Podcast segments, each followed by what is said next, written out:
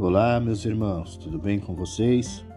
Hoje é o nosso dia de número 125 do plano de leitura da Bíblia em 200 dias. Estamos encerrando a nossa 18ª semana de leitura.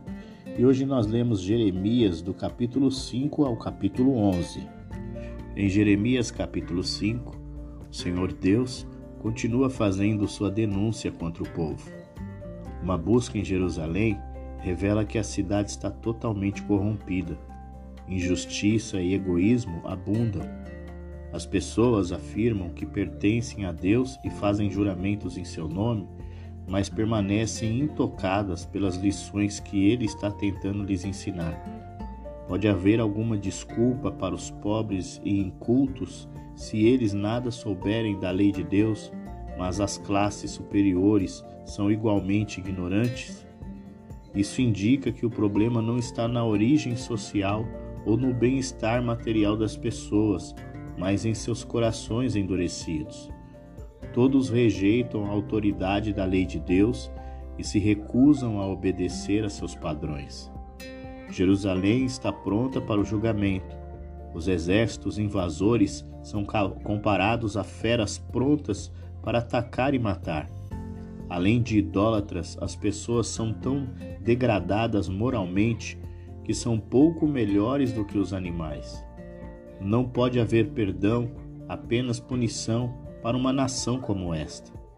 Assim como uma vinha é arrancada, Judá será destruída, embora a destruição não seja total. As pessoas se enganaram. Eles se recusaram a acreditar nas palavras dos profetas de Deus e continuam dizendo a si mesmos que Deus não destruirá o seu próprio povo. Deus, portanto, agirá contra eles de forma decisiva, de acordo com os julgamentos que ele anuncia por seu profeta Jeremias. Por meio de Jeremias, Deus diz ao povo de Judá que uma nação estrangeira invadirá o seu país, e nem as forças armadas de Judá, nem suas fortificações de defesa impedirão a matança e a ruína generalizadas. Mas a nação não será completamente exterminada. Os que sobreviverem ao ataque serão levados cativos para uma terra estrangeira, o que será um castigo adequado por sua deslealdade em servir a deuses estrangeiros em sua própria terra. O povo de Judá não teme a Deus, por ser seu grande poder, nem lhe dão graças pelos benefícios que ele lhes dá por meio de sua natureza. Eles acham que podem seguir seu próprio caminho independentemente de Deus, mas ao fazê-lo perdem suas bênçãos.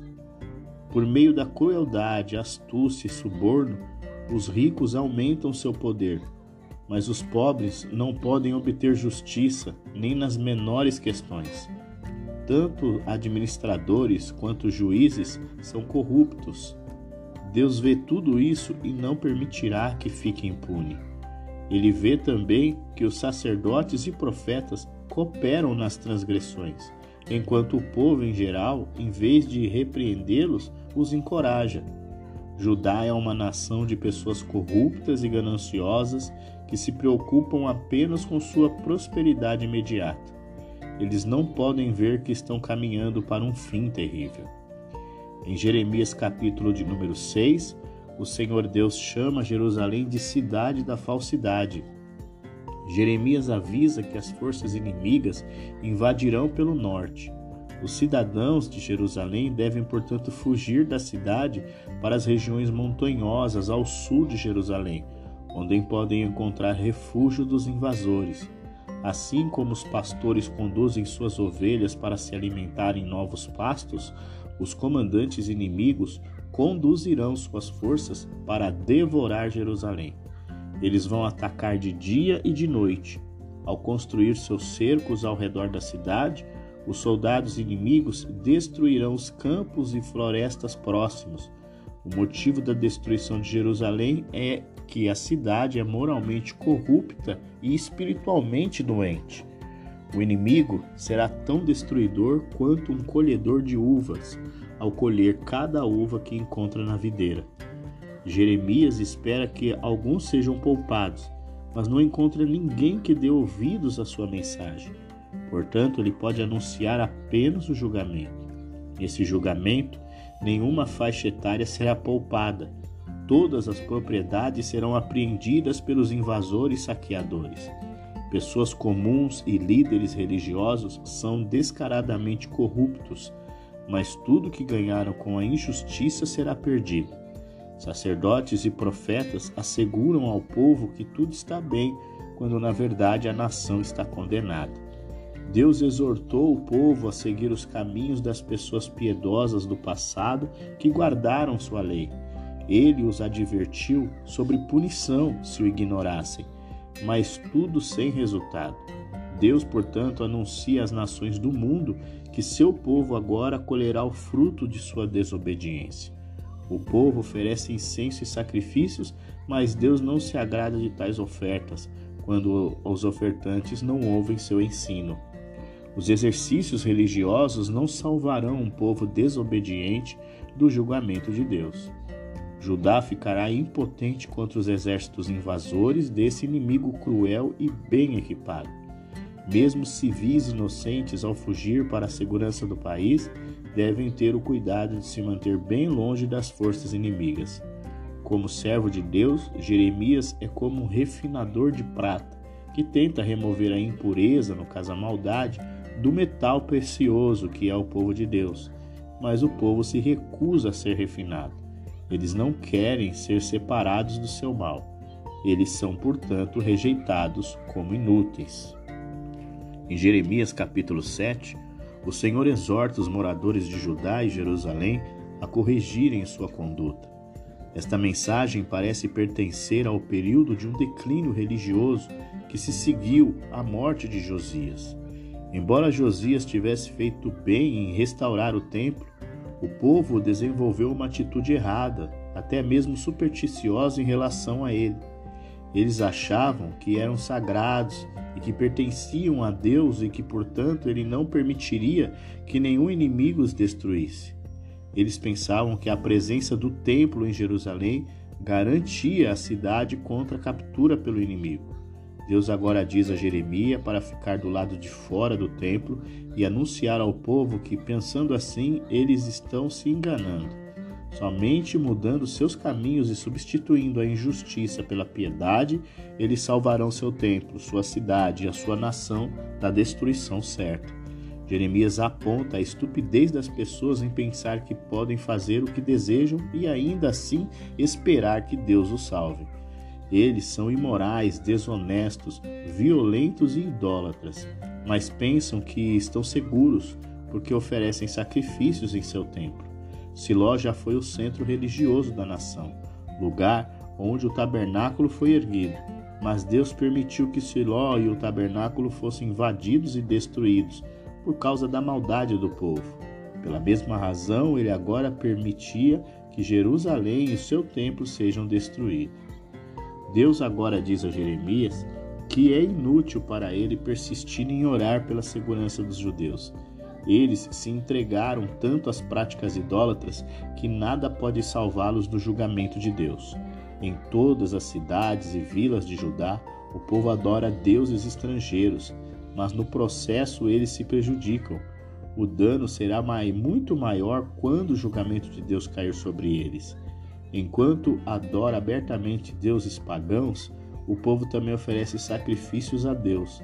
A oferta de sacrifícios fazia parte do sistema religioso que Deus deu a Israel por meio de Moisés. Mas a primeira coisa que Deus exigia de seu povo era sempre obediência. A história de Israel mostra que os sacrifícios nunca salvarão um povo teimoso e desobediente do castigo. A maioria das pessoas vai ignorar as advertências do profeta mas ele deve persistir em anunciar a mensagem de Deus. Jeremias diz ao povo para raspar seus cabelos em sinais de luto pela morte que em breve alcançará sua nação. Eles trouxeram práticas idólatras para o templo de Deus, fora de Jerusalém. Estabeleceram um local para a prática pagã de sacrificar crianças ao deus Moloque. Mas o lugar onde eles massacraram seus filhos se tornará um depósito para os seus próprios cadáveres. Lá eles apodrecerão ao sol e serão comidos por pássaros imundos. Em Jeremias capítulo 8, o Senhor Deus destaca que, embora esteja avisando sobre o grande mal que virá contra o povo, eles estão endurecidos, não há arrependimento. Não satisfeitos em massacrar o povo indefeso, os invasores farão de tudo o que puderem para desonrar Judá. Eles vão até mesmo arrancar os ossos dos homenageados das nações dos seus túmulos e espalhá-los como lixo no chão. Mas tal desgraça é preferível ao horror que será experimentando pelas pessoas que viverem aqueles dias. É natural que uma pessoa que cai se recomponha, mas o povo de Jerusalém que caiu espiritualmente não faz nenhuma tentativa de voltar para Deus. É natural que um pássaro obedeça às leis do instinto e saiba a hora de migrar, mas o povo de Jerusalém não conhece as leis de Deus nem quando voltar para eles. Os mestres da lei, os mestres da sabedoria, os sacerdotes e os profetas, todos desviaram o povo. Em vez de denunciar as transgressões, eles disseram ao povo que não há nada a temer. Eles trabalham unicamente pelo benefício que esperam receber para si mesmos, mas seus ganhos serão todos perdidos. Seu comportamento é vergonhoso, embora eles próprios não sintam vergonha. Eles deveriam ser servos de Deus, mas são tão inúteis quanto as árvores frutíferas que não dão fruto. Quando o inimigo invadir, as pessoas perceberão que este é o julgamento de Deus sobre elas por causa de seus pecados. Mas então será tarde demais. Não haverá segurança para eles, nem mesmo dentro das cidades moradas. Eles se enganarão e agora devem arcar com as consequências. O profeta os vê tremendo de medo, enquanto os exércitos inimigos descem sobre eles do norte. O profeta é dominado pela dor ao prever o fim trágico da nação. As pessoas se perguntam por que Deus, seu rei, não a salva. Deus responde que é por causa de sua idolatria. Eles agora percebem que não podem mais esperar sua salvação. Nada pode curar a doença espiritual de Judá agora. O fim chegou, e nada pode curar as feridas da tristeza no coração de Jeremias ao ver o seu povo sofrer. Em Jeremias capítulo 9, o Senhor Deus mostra como Jerusalém está dominada pela mentira e falsidade. Jeremias não consegue expressar a extensão de sua dor. Ele sente que pode chorar para sempre, por outro lado, ele sabe que o julgamento é adequado. Ao voltar a considerar a cidade pecaminosa em que vive, ele deseja poder deixá-la e ir para algum lugar de descanso tranquilo no campo. Visto que a sociedade de Judá é caracterizada por mentiras e engano, Deus avisa que ela está se encaminhando para um julgamento ardente. O profeta prevê a desolação em Judá com suas cidades arruinadas, suas pastagens destruídas e seu povo morto ou levado cativo para uma terra estrangeira. Se alguém perguntar por que a terra foi desolada, a resposta é que o povo se afastou de Deus e seguiu os deuses pagãos. Eles se afastaram da lei de Deus e seguiram seus próprios corações teimosos. Em sua angústia e tristeza, o povo convida os enlutados profissionais a virem lamentar sobre a cidade morta. Desta vez, porém, o luto é real. Ricos e pobres, jovens e velhos morrem da mesma forma. Seus cadáveres permanecem sem serem sepultados. Nas ruas e campos, as pessoas podem ter conhecido, podem ter conhecimento, poder e riqueza, mas estes não são substitutos para um verdadeiro entendimento e conhecimento de Deus. Os judeus podem ter sido circuncidados como um sinal de que eles são o povo da aliança de Deus, mas em seus corações eles não foram fiéis a Deus ou à sua aliança. Eles podem muito bem ser incircuncisos como seus vizinhos pagãos. O rito é, da, da circuncisão de Israel não é mais benéfico para os desobedientes do que o rito pagão de cortar o cabelo em certas formas. Em Jeremias capítulo 10, o Senhor Deus fala sobre um dos assuntos que mais lhe deixa irritado, a idolatria e imagens de escultura. Jeremias adverte o povo de Deus contra copiar as práticas de outras nações e adorar o sol, a lua, as estrelas. Ele os adverte também contra a adoração de ídolos, que ele descreve como meros pedaços de madeira decorados. O Deus de Judá não é apenas um entre muitos deuses nacionais. Ele é o único Deus, incomparável e onipotente. As pessoas podem ser muito artísticas em esculpir ou moldar seus ídolos e podem gastar muito para vesti-los e decorá-los, mas os ídolos continuam sem sentido e sem valor. Somente Deus é Deus vivo e verdadeiro. Os ídolos não podem fazer nada, mas Deus criou o universo e o mantém funcionando. Os ídolos não têm vida e aqueles que os fazem não têm sentido mas Deus é um ser vivente e todas as suas obras são produtos de sua sabedoria. Este Deus é o Senhor Todo-Poderoso, aquele que criou todas as coisas e que escolheu Israel para ser seu povo.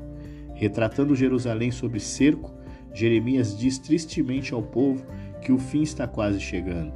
Eles devem recolher seus poucos pertences restantes e se preparar para a longa jornada para o cativeiro na Babilônia. O povo chora por sua nação, que caiu como uma tenda em colapso.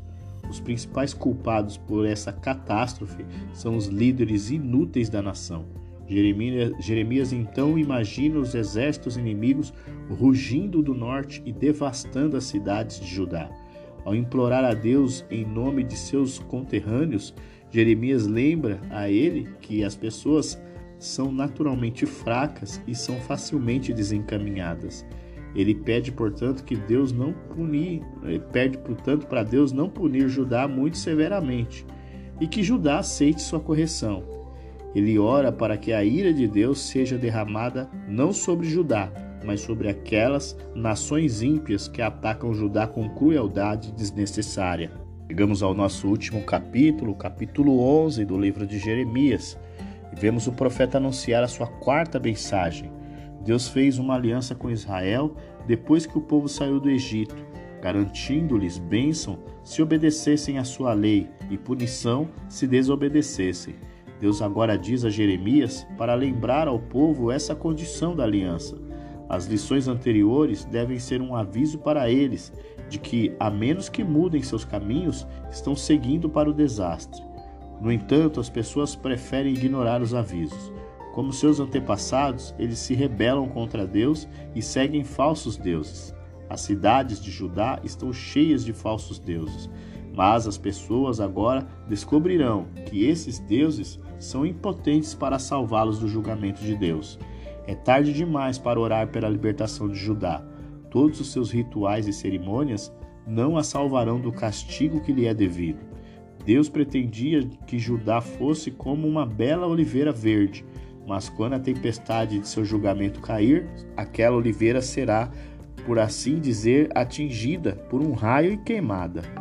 Ao adorar Baal, Judá trouxe sua própria destruição.